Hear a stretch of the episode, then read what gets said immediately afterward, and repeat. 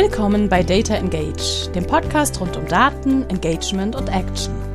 Von und mit Philipp Loringhofen, immer interessanten Gästen und dem kleinen Quäntchen Chaos.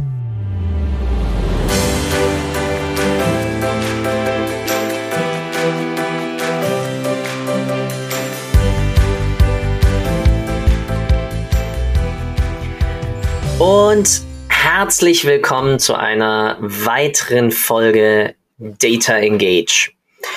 Heute darf ich mal wieder einen Gast, gibt es davon eigentlich eine weibliche Form? Gästin wäre es ja nicht. Müssen wir gleich mal drüber sprechen. Auf alle Fälle endlich mal wieder ja, einen weiteren weiblichen Gast hier im Podcast begrüßen. Und in diesem Falle etwas, was ich noch nicht hatte, und zwar jemanden mit dem Schwerpunkt LinkedIn ähm, und damit auch ein Tool und ein Social Media Ding, das ich natürlich auch relativ viel bespiele. Ähm, aber im Paid-Bereich, äh, da also auf alle Fälle nicht so nicht so bewandert bin wie auf brav meinen äh, anderen Kanälen sozusagen. Dementsprechend freue ich mich da besonders auf den Austausch. Theresa Sturm, Theresa, wer bist du? Was tust du eigentlich? Hi Philipp, äh, vielen Dank für die Einladung. Freut mich sehr, dass ich heute mit dir zum Thema Daten und LinkedIn quatschen darf. Ähm, mein Name ist Theresa, ich komme, wie ihr wahrscheinlich hören könnt, aus Österreich. Ähm, ich versuche heute meinen österreichischen Akzent etwas zu verstecken. Ganz werde ich ihn aber nicht loswerden. Also verzeiht mir bitte, wenn das eine oder andere österreichische Wort fallen wird. Ähm, ich bin Performance Marketing Expertin seit äh, 13, 14 Jahren, würde ich sagen. Ähm, die meiste Zeit äh, eigentlich im Angestelltenverhältnis und habe dann letztes Jahr im Sommer den Sprung in die Selbstständigkeit gewagt und äh, bin seither mehrheitlich als äh, Digital Marketing Consultant für äh, B2B-Unternehmen tätig und da sehr, sehr stark fokussiert auf den Bereich LinkedIn, LinkedIn Marketing und LinkedIn Anzeigen, LinkedIn Kampagnen und sehr verstärkt in den Bereichen oder in den Branchen HR, IT und Services. Also das sind so meine Steckenpferde. Genau. Und was ich da mache, ist ähm, Strategie, Planung, Konzeption und Umsetzung von LinkedIn-Kampagnen, meistens zur Steigerung der qualitativen Kontaktanfragen. Und eins kann ich gleich vorweg sagen, LinkedIn ist ein sehr guter Akquisekanal. Ja, sowohl paid als auch äh, unpaid noch aus, aus äh, mein, meiner, äh, ich sag mal, unschuldigen Perspektive. ja, definitiv. Definitiv. Ja, ich glaube, es ist einer der Kanäle, die auch organisch noch super gut funktionieren. Also man sieht eh jeden Tag, ist noch viel Potenzial hier ja. zu holen. Stimmt, du warst fast sieben Jahre bei Stepstone, oder? Mhm. Ist mir so vorhin beim, beim Stalking deines LinkedIn-Profils aufgefallen. ja, ja, ja. Ja, ja. Ähm, deswegen auch sehr starken äh, Bezug zur HR-Branche eigentlich. Also ich habe ähm, ich habe sogar mal in Deutschland gewohnt. Ähm, nach meinem Studium war ich in Berlin bei eBay. Dort habe ich eigentlich mhm. das Handwerk des Performance Marketing so richtig gelernt, mhm. weil damals war eBay ähm, das Unternehmen, das äh, Google Ads eigentlich so wirklich äh, sehr detailliert vorangetrieben hat und ähm, habe damals das Handwerk der Google Ads Kampagnen noch bei eBay in Berlin gelernt. Genau bin dann zurück nach Österreich und dann habe ich eh einige Jahre später schon bei Stepstone begonnen. Das war dann mit dem Alando-Team, ja. glaube ich, oder? Ja. ja, ja. Mhm. genau. Die gute Rocket-Schule. Stepstone war auch eine, äh, ja, ja, es war eigentlich, also ähm, Performance-Marketing zu lernen, äh, kann man nicht auf der Universität, finde ich. Also ich, ich war damals tatsächlich eine der ersten Absolventinnen auf der Universität in Wien mit dem Lehrgang äh, Online-Marketing und habe damals, ich kann mich noch erinnern, ich habe die KPIs auswendig gelernt. Ich hatte nie die Möglichkeit auf der Universität in ein Google Ads Konto reinzusehen und, und, und habe einfach nur die KPIs auswendig gelernt, um die Prüfung zu bestehen, um dann zwei, drei Monate später halt zum ersten Mal wirklich in einer Google Ads Kampagne zu sehen, was hier möglich ist und welche KPIs ähm, man eigentlich tracken kann und möchte und äh, wo es Sinn macht. Und das war eine super Schule, weil man einfach in einem E-Commerce-Unternehmen natürlich noch viel, viel äh, stärker datengetrieben ist, würde ich mal sagen. Und das war ein perfekter Start eigentlich, um, um alle KPIs zu lernen. Jenseits meiner Vorbereitung, ähm, du hast gerade gesagt, Online-Marketing studiert. Also das, genau. das kann man studieren. 2000, sogar 2008. Also es war der erste Lehrgang 2008 auf der Universität in Wien. Es war ein, eben ein, es waren glaube ich drei Kurse zum Thema Online-Marketing im Jahr 2008. Das war noch relativ in den Anfängen von dem Ganzen. Und es war witzig, es war wirklich witzig, weil nicht mal der Professor ein Live-Google-Konto herzeigen konnte. sehr theoretisch, sehr theoretisch. Profs. Ja, definitiv. ja. ja, aber dann müsste, äh, dann hast du mir sogar ein paar Jahre, äh, jetzt meine ich gar nicht altersmäßig oder so, sondern so, ähm, was reines Performance dann darum angeht, äh, voraus. Also ich habe so um die vorher halt viel im Bereich Analytics und solche Sachen, halt gutes altes Your Chin und, und Tracking. Ähm, klar, auch ein, auch ein Google-Konto oder so, aber das sozusagen strukturiert? Nee. Das fing dann so 2010 an. ja, ja, sehr gut. Ich muss sagen, ich war dann auch, ich bin dann auch wieder ein bisschen rausgegangen, nur aus Performance Marketing. Also bei, bei meinen letzten Arbeitgebern war das jetzt nicht Haupttätigkeit Nummer eins, wo ich nur Performance Marketing gemacht habe. Deswegen, mir, mich haben da noch andere Bereiche im Online-Marketing interessiert, abseits von Performance. Genau. Ja, aber, aber Analytics war immer ein Thema, cool. ja. Ich finde es super spannend, Analytics-Daten zu sehen. Nach wie vor. Ich habe zum Einstieg mal äh, via durch LinkedIn ganz einfach möglich ein bisschen deinen Feed gestalkt und bin darüber auf einen Post von mhm. vor jetzt zum Zeitpunkt der Aufnahme von vor einem Monat gestoßen ähm, mhm. wo du, okay, ich bin nicht unbedingt immer ein Gary Vee-Fan, aber in diesem Fall ist es ein sehr gutes Zitat und zwar The best marketing strategy ever, care. Da stehe ich so 200%ig hinter. Was bedeutet ja. für dich dieses Zitat? Weil du hast ja auch noch ein bisschen was da drumherum geschrieben, was ich äh, mhm. gerade nicht vorwegnehmen möchte. Ähm, deswegen, warum ausgerechnet mhm. das Zitat?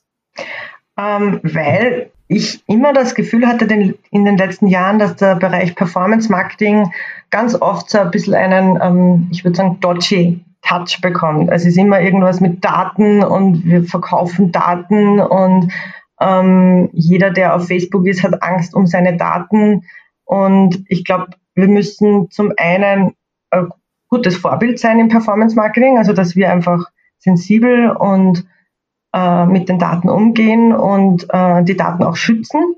Und ähm, das, das geht ganz oft unter im Performance Marketing. Das wäre in jedem anderen Bereich undenkbar, dass ähm, im, im Finanzbereich oder im Buchhaltungsbereich wird auch mit Daten gearbeitet, aber nirgendswo hat der Ruf der Berufsgruppe so einen schlechten Ruf wie im Performance Marketing, würde ich jetzt mal meinen. Und ich glaube, das ist ein ganz wichtiges Thema, das wir auch immer wieder betonen sollten, dass uns der Schutz der Daten wichtig ist. Wir brauchen Daten, um damit arbeiten zu können, um für denjenigen die richtigen Angebote anzeigen zu können. Ich glaube, das ist ja auch nichts Schlechtes per se. Wir brauchen die Daten dafür, aber wir gehen damit mit diesen Daten einfach auch achtsam um. Und mhm. das ist, glaube ich, so ein wichtiger Knackpunkt für mich auch ähm, im Performance Marketing, dass ich sage, okay, ich möchte nur in dem Bereich arbeiten, wenn ich selber das Gefühl habe, okay, ich gehe achtsam äh, mit den Daten anderer Personen um. Ja. Und das ist im Performance Marketing natürlich ein, ein großes Thema.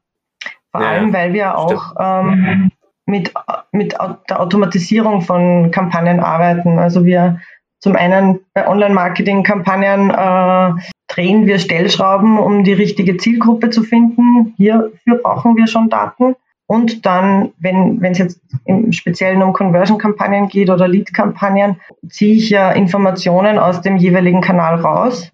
Und auch hier gilt es einfach, die Daten zu schützen. Ein Beispiel wäre zum Beispiel, dass man darauf achtet, wo man die Daten speichert. Ich bin ein großer Fan davon. LinkedIn hat super tolle Integrationen mit bestehenden CRM-Tools. Falls keine Integration vorhanden ist, könnte man das über Zapier regeln, aber man speichert keine Daten mehr auf seinem PC oder in Outlook oder, ähm, sondern in einem geschützten CRM. Ähm, das ist so eine Sache, die ich unglaublich wichtig finde. Datenverkauf geht absolut überhaupt nicht. Ich muss von vornherein immer preisgeben oder ähm, statuieren, dass ich mit den Daten achtsam umgebe, umgehe und sie nicht verkaufe, sondern nur für bestimmte Zwecke, eben zum, zur Angebotslegung oder zur Informations, äh, zum Informieren über das Angebot nutze. Also das wäre so die zwei Hauptpunkte, die ich zum Thema Datenschutz eigentlich sehr wichtig finde. Finde ich eine wundervolle Einstellung und mega, mega richtig und wichtig. Ja. Privacy, ähm, Datensparsamkeit besonders ist ähm, ja für mich ein Grundpfeiler von, von einem modernen Marketingverständnis. Und deswegen habe ich, also Google hat ja sein schönes, äh, ja, Third-Party Cookie Death äh, ja dann mal kurzerhand um, um zwei Jahre extended, wo ich schon wortwörtlich das mhm. Kotzen bekommen habe. Ähm, deswegen finde ich wundervoll, äh, dass das auch, äh, dass ich da nicht der einzige Irre nur bin. Ich weiß, es gibt noch ein paar andere ja. äh, Bekloppte da draußen, die auch so denken. Ähm, aber ich glaube, es zwingt ich hoffe, uns dass als der Mehrheit unseres es zwingt uns auch als Marketers, dass wir wieder kundenfokussierter denken und deswegen in unserer ähm, Art und Weise von Kommunikation auch mehr an unsere Zielgruppen denken und uns überlegen, okay, womit kann ich sie erreichen, jenseits vom schnöden Retargeting und einfach ihnen dann noch irgendeinen Gutschein hinterherwerfen oder sie dann nochmal mit dem 300. unzugeschnittenen ähm, Blogbeitrag zu bomben, ähm, sondern wirklich ihre, die First-Party-Daten, die ich durch sie habe, dann zu respektieren ähm, und ihnen einen Mehrwert zu schaffen.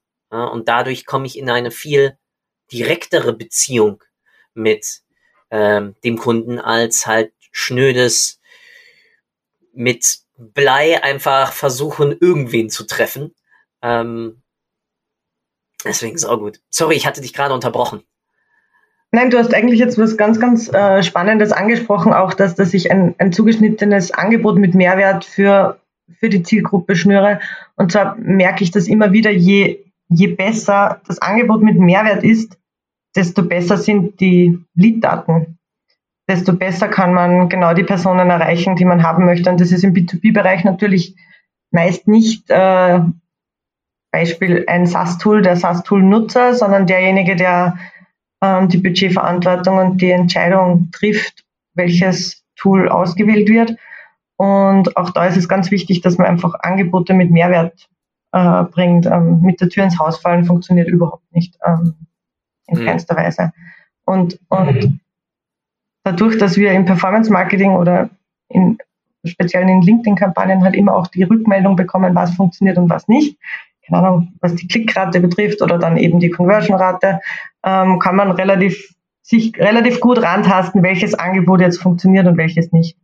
Ähm, in fast all meinen Projekten gibt's gibt's mal den Punkt, wo wir sagen, okay, dieses Angebot funktioniert einfach nicht. Das, wir haben damit nicht ins Schwarze getroffen. Wir müssen unsere Strategie ändern und andere Dinge ausprobieren. Und das ist halt auch das Tolle, dass man da relativ schnell wieder Rückmeldung bekommt. Es ermöglicht das Experimentieren sehr viel. Ja, definitiv. Ich würde das mal gerade gerne auf LinkedIn übertragen. Und zwar, wenn wir schon von mhm. Zielgruppen angepasst oder Anpassung, nicht Angepasstheit, äh, von, von Zielgruppenanpassung mhm. sprechen. Was sind so für Datenpunkte oder Informationen, die ich dann aus LinkedIn und jetzt rede ich nicht sozusagen um, über ein reines Stalking, ja, die armen Menschen, ja, die dann wieder denken an die, an die LinkedIn-Coaches oder sonst wen, ähm, hm. God forbid, sondern eher, ähm, hm. wie kann mir LinkedIn dabei helfen, dass ich meine Zielgruppe besser verstehe? Also was sind so deine Methodiken da drumherum, ähm, damit du dann besser performance-technisch dann wiederum auch damit arbeiten kannst? Mhm. Ähm, eine der ersten Empfehlungen, die ich meistens gebe, ist dies, die Installation des äh, LinkedIn Insight Tags. Auch immer mit dem Hinweis, dass man das natürlich in den Datenschutzbestimmungen dann auch klar ähm, anführt, dass man diesen LinkedIn Insight Tag nutzt. Äh, der LinkedIn Insight Tag ist toll in Kombination mit einem anderen Analytics Tool, weil er eben nicht nur bestimmte User Flows oder Abbruch äh, Absprungraten oder das Volumen auf der Webseite misst, sondern mir auch eigentlich sagt, welche Unternehmen zum Beispiel ähm, auf meiner Webseite oder welche Unternehmensgruppen, Branchen auf meiner Webseite sich aufhalten. Und ähm, wenn die Webseite jetzt eine eher größere ist, kann man da auch sehr valide Daten rausziehen und sagen, okay, die und die Branchen sind offensichtlich sehr interessant, das sind die Standorte, die am interessantesten sind. LinkedIn matcht sozusagen die Website-Daten dann mit den Daten der LinkedIn-User und gibt dir einen anonymen natürlich Überblick ähm, über die äh, bestimmten Kriterien, die deine Zielgruppe betrifft. Also zum einen eben Unternehmenskriterien, Branche, Unternehmensgröße, Standort des Unternehmens, auf der anderen Seite aber auch der Personen an sich, ähm, aus welchem Tätigkeitsbereich sind sie, welches Karrierelevel haben sie und welche Interessen. Und das ist meistens ein totaler Aha-Effekt, wenn man sich dann diese Analyse anschaut, weil man einfach wirklich Insights bekommt über die Zielgruppe. Und das kann ich dann natürlich super verwenden für meine Kampagnen. Nichtsdestotrotz ist für mich am Anfang eines jeden Projekts immer ganz wichtig, die Zielgruppe zu erkennen und eben an diesen zwei Merkmalen. Zum einen, wer ist das Unternehmen, wenn ich mit einem B2B-Unternehmen zusammenarbeite, wer ist das Wunschunternehmen? Was sind die Kriterien meiner Wunschunternehmen? Wer kann sich mein Produkt überhaupt leisten? Und auf der anderen Seite eben die Kriterien der Ansprechpersonen. Da gibt es ja nicht nur der, der die Entscheidung trifft, sondern da gibt es dann vielleicht auch andere Einflussnehmer auf den Entscheidungsprozess, wie die Nutzer des äh, Produktes oder der Dienstleistung oder ein Einkäufer, ein Einflussnehmer wie ein externer Unternehmensberater. Das wären dann so Kriterien, die ich definiere, um sie dann auf LinkedIn zu finden. Und das Tolle an LinkedIn oder an der LinkedIn-Zielgruppendefinition ist ja, dass die Daten relativ akkurat sind, weil niemand hält sein LinkedIn-Profil nicht up to date. Das ist der große Vorteil zu anderen sozialen Netzwerken, würde ich mal sagen. Weil sobald du einen Karrieresprung machst, eine neue Ausbildung erlernst, einen neuen Skill erlernst, du wirst dann du wirst es vielleicht zuerst deiner Familie und deinen Freunden erzählen und der zweite Schritt ist, okay, ich passe jetzt mein LinkedIn-Profil an. Und sowas hatten wir bis dato noch nicht. Facebook war anders. Facebook ist nicht äh, so datenakkurat, was demografische Daten betrifft, wie LinkedIn. Mhm. Also das ist definitiv ein, ein Vorteil. Es ja. gibt selten Profile, die, ich würde sagen, die nicht, die nicht akkurat sind und die nicht äh, wahrheitsgetreu sind. Das genau. stimmt, das stimmt. Es ist spannend, dass du den Vergleich zu, zu ähm, Facebook gerade auch dann, dann ziehst, weil ganz viele halt noch immer sagen, okay, LinkedIn ist für B2B-Targeting ja, und da ja kein, keine B2C-Werbung drauf. Und umgekehrt dann ähm, ganz viele, die da reingehen und sagen, ja, für unseren professionellen Service in der Fertigung oder sonst was wird ähm, ein Instagram oder ein, ein Facebook nie funktionieren, weil trala. Also ich kann es verstehen aus einer Perspektive, Facebook innerhalb Dach verliert ein bisschen an Nutzerschicht, aber die Nutzerschicht innerhalb von Facebook und Instagram wird älter. Ähm, was bedeutet das sozusagen auch der mhm. zum einen monetäre Aspekt natürlich für B2C. Interessanter wird du damit aber natürlich auch noch immer an Menschen rankommst. Und das ist so, glaube ich, das, das ganz Interessante. Am Ende des Tages, ich weiß, dieser Spruch ist alt, aber kaufen Menschen von Menschen, beziehungsweise kaufen Menschen etwas, was ihr Problem löst. Und das existiert genau im B2C-Kontext wie im B2B. Das heißt, übertragen kann ich, ganz offen gefragt, kann ich Erkenntnisse dann aus LinkedIn eigentlich auch wiederum in meinem Facebook-Targeting, also jetzt mal Interest-Targeting etc., weiterverwenden? Ähm, weiterverwenden, gute Frage. Also technisch jetzt gar nicht. Also es geht jetzt nicht darum, pixelmäßig, ähm, mhm. sondern einfach wirklich das, was ich über die Zielgruppe gelernt habe, aus LinkedIn heraus, ja. dann wiederum weiterverwenden. Ja, ja definitiv. Ich habe das Gefühl, dass man auf LinkedIn relativ viel zurückbekommt, was die Zielgruppe betrifft und, und dass man seine Zielgruppe kennenlernt. Und ähm, ich und Facebook, du hast es eh angesprochen, Facebook ist nach wie vor ein, ein, ein Kanal, der in der älteren Zielgruppe präsent ist und Tatsächlich ist es so, dass ich meist eine Kombination aus, aus LinkedIn und Facebook slash Instagram vorschlage, weil man einfach andere, andere Personen erreicht. Also es ist doch noch immer so, dass LinkedIn natürlich am, am besten funktioniert für große Accounts, würde ich sagen, große Unternehmen. Also dieses Account-Based Marketing ähm, ist definitiv so ein, einer der Vorteile bei LinkedIn.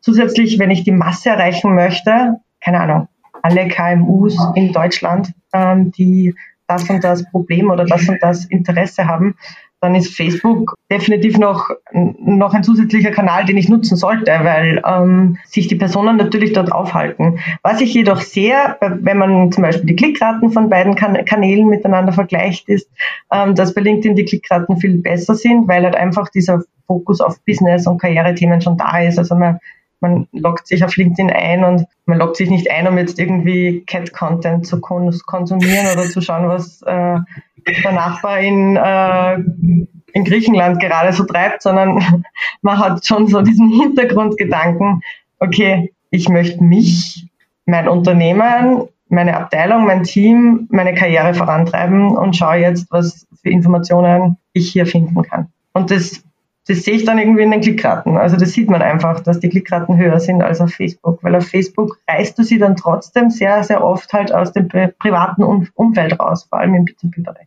Das ist so einer der Unterschiede, würde ich sagen. Und Facebook ist super, was das Targeting, interessensbasierte Targeting betrifft. Ähm, wenn ich weiß, welche Interessen meine Zielgruppe hat, ist Facebook perfekt, weil sie haben die Daten perfekt auf, aufbereitet. Erschreckenderweise teilweise. Erschreckenderweise erschreckenderweise. Ich habe mir das in letzter Zeit oft gedacht, wie sehr auch die Daten von WhatsApp übernommen werden. Das ist schon. Ja, ja besonders jetzt mit der Änderung der äh, ja, ja, Terms of Service. Ähm, ja.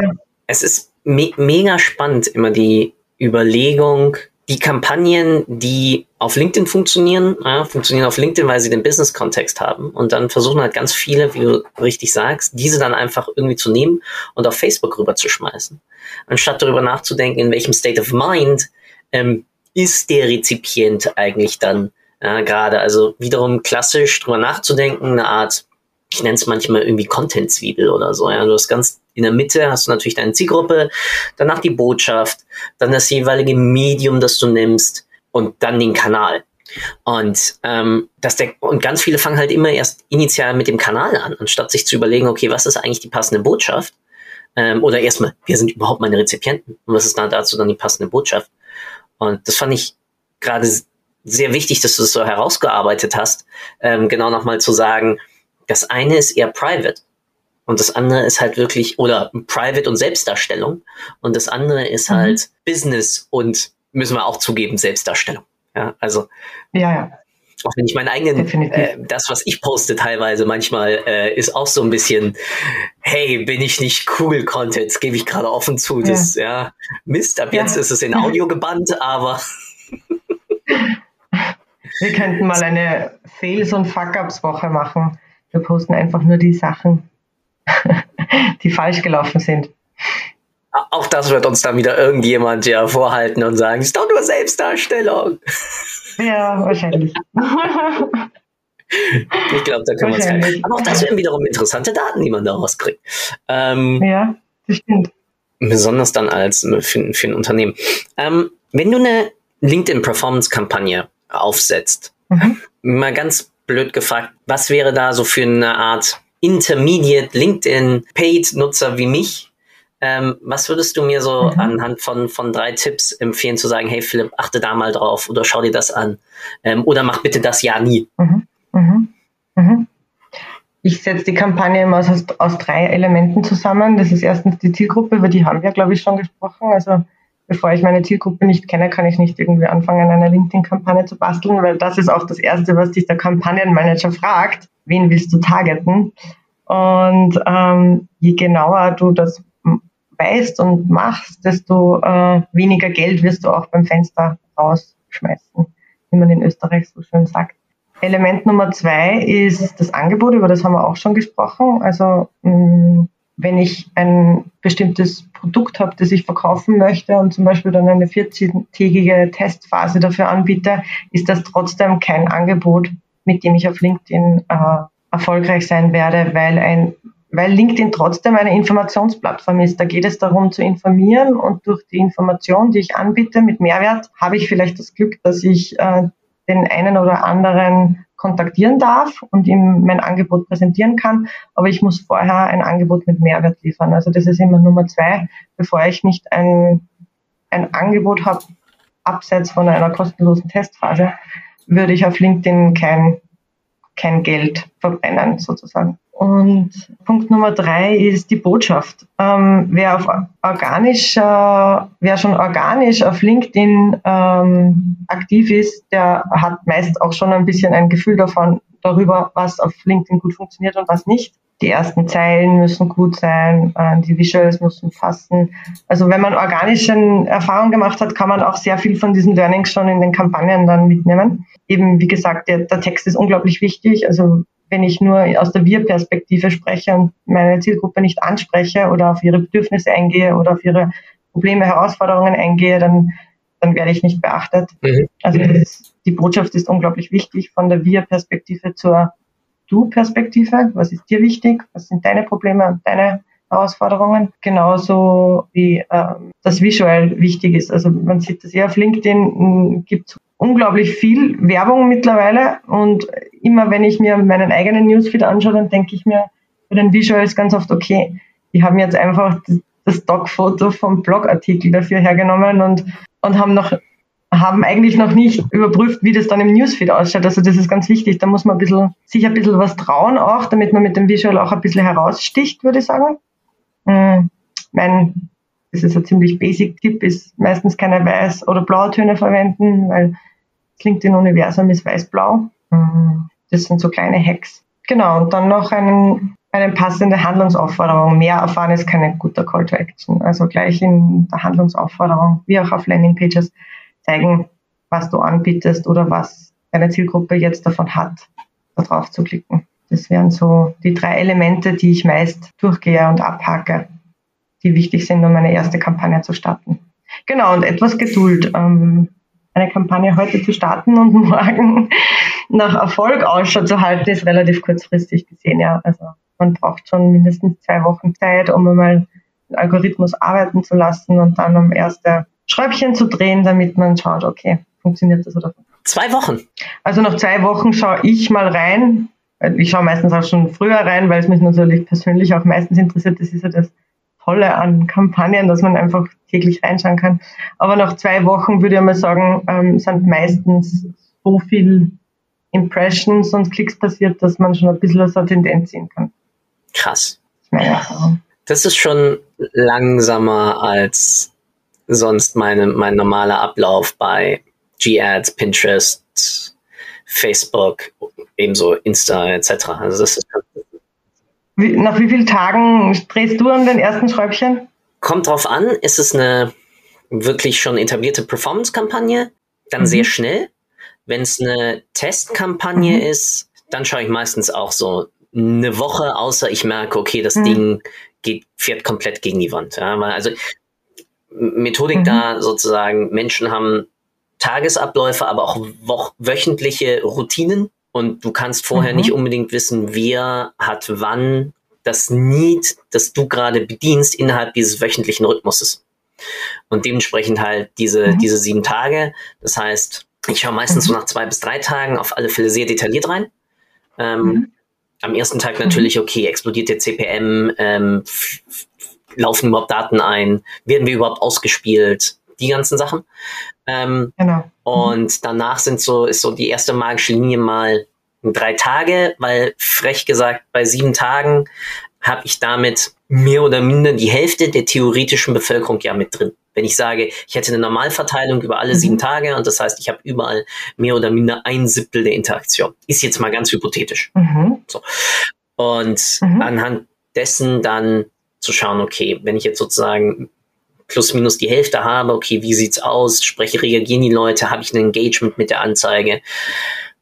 Plus, dass du da dann auch nochmal schön siehst über die Trage schon hinweg, okay, wie entwickelt sich eigentlich der CPM? Auf was wird teilweise mhm. dann bei Facebook ja ganz massiv jetzt immer mehr automatisch optimiert. Ähm, das gleiche bei YouTube, ja, zu, bei welchen entweder Kategorie-Targetings beziehungsweise Keywords oder Direktkanälen funktioniert das Ganze oder funktioniert nicht. Ähm, dann kann man da ganz gut nachsteuern.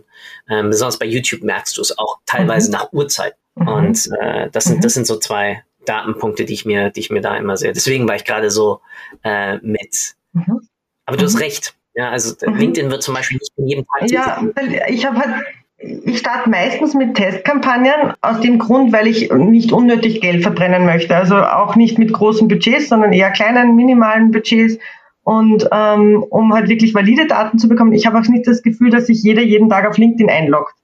Das heißt, um, wenn ich jetzt so eine relativ spitze Zielgruppe habe von, ähm, keine Ahnung, 20.000 Personen zum Beispiel in Österreich oder 10.000 Personen in Österreich, dann, ähm, dann brauche ich einfach eine Zeit, bis ich die alle in irgendeiner Form mal erreicht habe. Ich ein, ein Tipp, also ein, eins, was ich zum Beispiel auch gemerkt habe, Wochenenden funktionieren nach wie vor leider noch nicht gut auf LinkedIn, auch, auch wenn ich grundsätzlich das Gefühl habe, dass schon mehr los ist auf LinkedIn am Wochenende, aber die meisten Conversions passieren zwischen Montag und Freitag, das heißt, ich schalte auch die wenigsten Kampagnen jetzt am Freitag ein. Aber ich habe das Gefühl, dass man ein bis zwei Wochen einfach braucht, damit man so eine durchschnittliche Klickrate und, und, und, und, und ECPMs und CPCs auch sehen kann. Genau. Ja.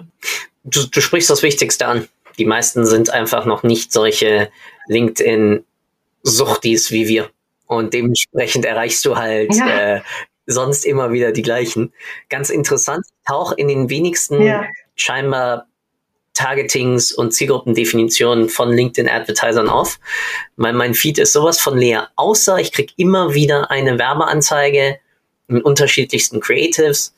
Ähm, und zwar über woraus, worauf müssen ähm, Menschen über 50, die jetzt für ihren Ruhestand investieren, oh. äh, also erstens nicht mein Alter. Zweitens, der Titel sagt nicht, dass ich unbedingt Geld habe. Ja? Ähm, und in Ruhestand und Rente gehe ich auch noch nicht. Also aber vielleicht hat das mit, deinem, mit dem Keyword Datenbaron, Baron zu tun. Baron ist automatisch, äh, das Alter ist ja auf LinkedIn eine abgeleitete Metrik, keine, ja. keine Vielleicht wurde es aus deinem Titel abgeleitet. Und Barone sind meist über 50 und haben Geld. Ja, da müsst ihr jetzt mal meine Geschwister fragen. Ja. Äh, dann müssten die das auch kriegen. Aber der, der, der Titel in sich ist ja noch mal. Nee, genau. Also das ist so ähm, ja, meine, meine einzige Berührung, wo ich zurzeit aktiv in einer Zielgruppe drin bin. Bei Facebook ganz anders. Da werde ich, da ich zugebombt. Ähm, mhm. Aber deswegen, abschließend, LinkedIn als Performance-Kanal ist, und jetzt mal deine Erfahrung, weil bei mir merke ich sehr, ist noch immer ziemlich mhm. jung und ziemlich unausgereift, oder? Besonders im Dachbereich.